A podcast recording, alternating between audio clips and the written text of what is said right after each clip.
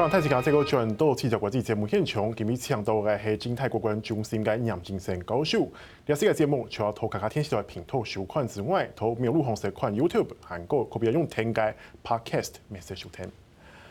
老师，那下半场我们就来关注另外一件事情，是最近印度可能会考虑重新升高或怎么样对台关系。当然，有人预测会觉得说会由他们的美国司的这位师长。这个戴国兰来担任驻台的代表，他们称会长。老师，那你怎么看哦？印度跟台湾的互动是不是以前没那么好过？我觉得从九零年代开始啊，互设代表处之后啊，我觉得关系其实是有在增强。刚开始的时候，我自己去印度看的时候，就是台湾有很多宗教团体啊，不管是说你是信佛教的，或者是甚至有些人对印度教也有一些研究，就是去印度看很多。啊，就印度是很大，然后它各地的这种文化又不太一样，所以是看不完的。那很多宗教团体就喜欢去看这些印度过去的一些历史啊。那这个是一直有，那后来也慢慢有一些，包括我的学生毕业蜜月旅行还跑去印度，就是是一个大家觉得蛮神秘的啊，过去没有想要去的地方。那看看很多不同。那后来当然像印度也有像台湾。新竹科学园区一样，一个 Bangalore 这个地方，就是很多高科技的人都在那，所以我们在台湾跟他在除了德里社处之外，在 Bangalore 也有啊，那就是就近有一些更多的科技方面的交流。那看到的现在是很多印度的软体的人才啊，在台湾，特别是包括在这个科学园区也好，或者印度的学生。啊，来台湾读书，像清华大学，他们大概有了两百个印度的学生，那几乎啊，就是说像化学系，就是很多印度的学生，就是读完硕士、博士之后回去印度，又把他们的学生再送来。那我们清华大学很多的研究，特别化学系的，都都是靠这个印度的学生啊在做。那我们看到的是说，印度的学生可能没有台湾这么多机会接触到最好的设备。但是他们的这个基本的概念很够，好，所以来台湾他们等于是如鱼得水，就是很多他们没办法接触到比较昂贵的、高贵的、高的啊价格高的仪器啊什么，他都可以使用，所以对他们做实验很有帮助。那也一大堆印度的这个研究人员在中研院，所以我们跟他的交流其实是越来越多、越来越广的啊。那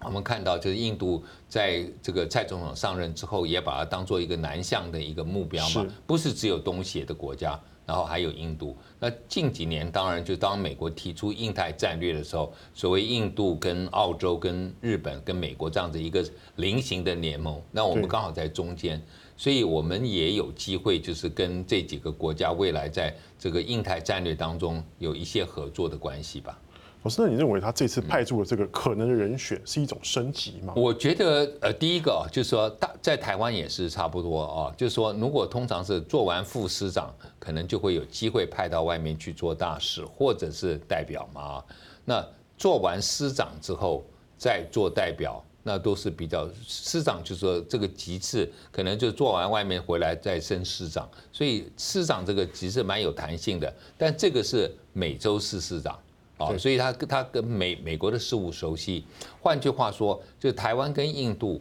啊，都就是我们跟他互动的时候，他就不只是一个东东东东南亚或者亚太地区的一个外交官了，而是有第一个他有北京的经验啊，大陆的也驻扎过，然后更重要，他美国的经验很重，那所以未来可能跟在谈一些美国的事务上面。或许有共同的一些看法或利益，比较还不错。当然不是最重要的，因为我们看到就是譬如说，呃，有些国家的外交部长做完之后去驻，我们台湾也什么驻美，那是最最大的嘛，对不对？但是能够有一个司长级的来台湾，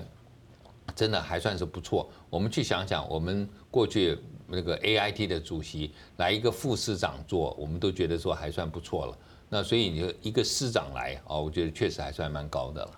老师，你刚有提到说，印度这几年就跟着美国的印太战略走，其实他们民间，尤其是前一阵子这个中印边界冲突，但是这个冲突其实也时常发生嘛，那种摩擦，是不是也是因为有这样刚好这样的机会哦？所以说，像印度国内都主张说，可以跟台湾改善关系。我觉得印度的氛围是这样，它长期最早是一个不结盟国家，对不对？它是跟俄罗斯比较，跟当年的苏联比较亲近的。那跟中国大陆，因为经过了这个一九六二年的这个中印的边境冲突之后，其实关系并不是很好。但现在他们至少每年有个框架嘛，就是金砖五国他们要见面，然后这两个都是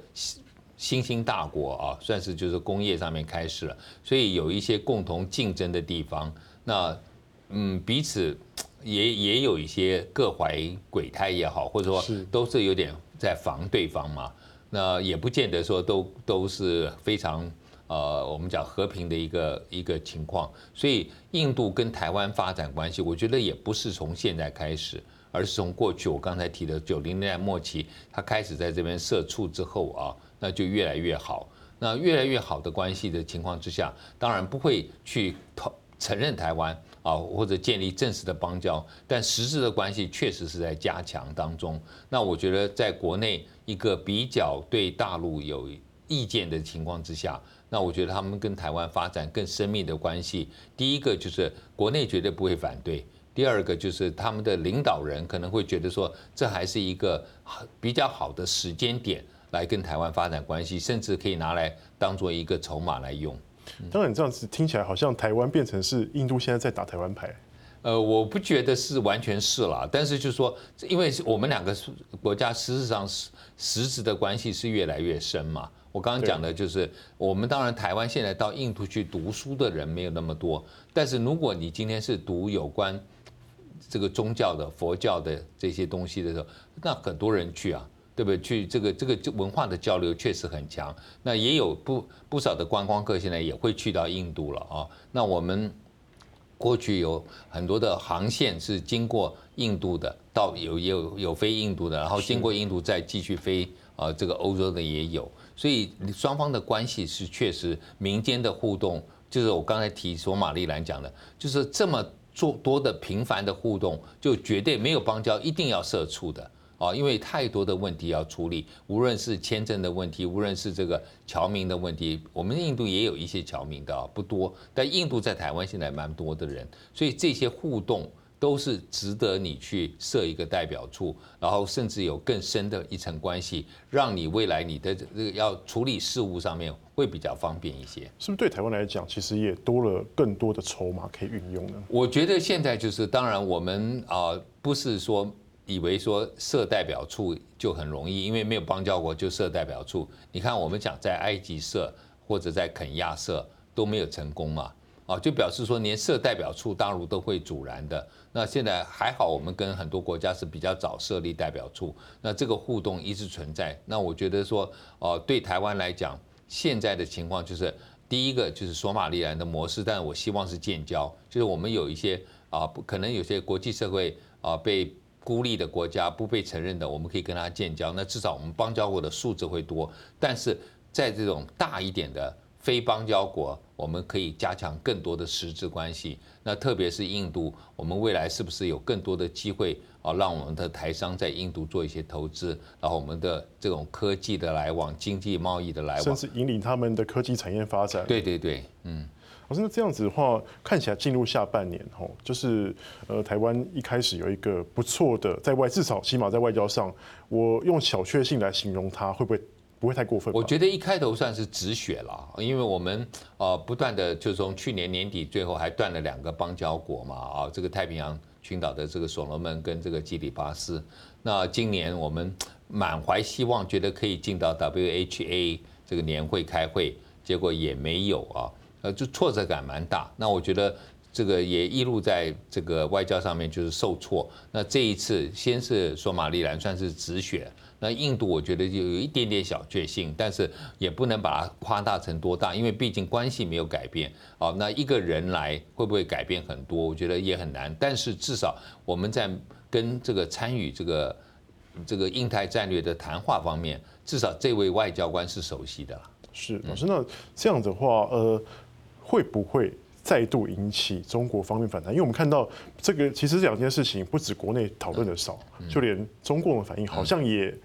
几乎没有。不，这个对中共来讲，就是你你派一个代表来台湾哦，那应该跟他来讲没有什么影响，这只是固定的人人事的调动嘛，你不能每一个人事调动都有批判嘛。比如说美国，你 AIT 派谁来，他都要讲话，那讲不完了啊，所以我不觉得这个是一个它可以有所智慧的地方。那但是它会对你如果有真正实质的外交突破，比如说我们今天抢了他的一个抢回一个邦交国，那我觉得这个大概就会比较冲击到两岸的关系。那现在看起来应该是没有。所以对于呃下半年两岸关系来讲，可能暂时不会有什么大的挑战。对，因为我们我们的国际组织的参与可能就蛮被封到封杀掉。那我们现在能够做的大概就是这一些，就希望在这种非邦交国的实质关系能够更加强，有机会能够设代表处啊，那也可以设。那但是这个也也不是那么容易。我们看到埃及跟肯亚的例子，就是那像包括不被承认的国家，我们是不是可以来尝试建交看看，到底这个冲击会有多大？我我觉得这个是值得观察的。好，老师谢谢。要是今天嘅节目内容哦，没落来，太时间收看，我哋下次礼拜再会。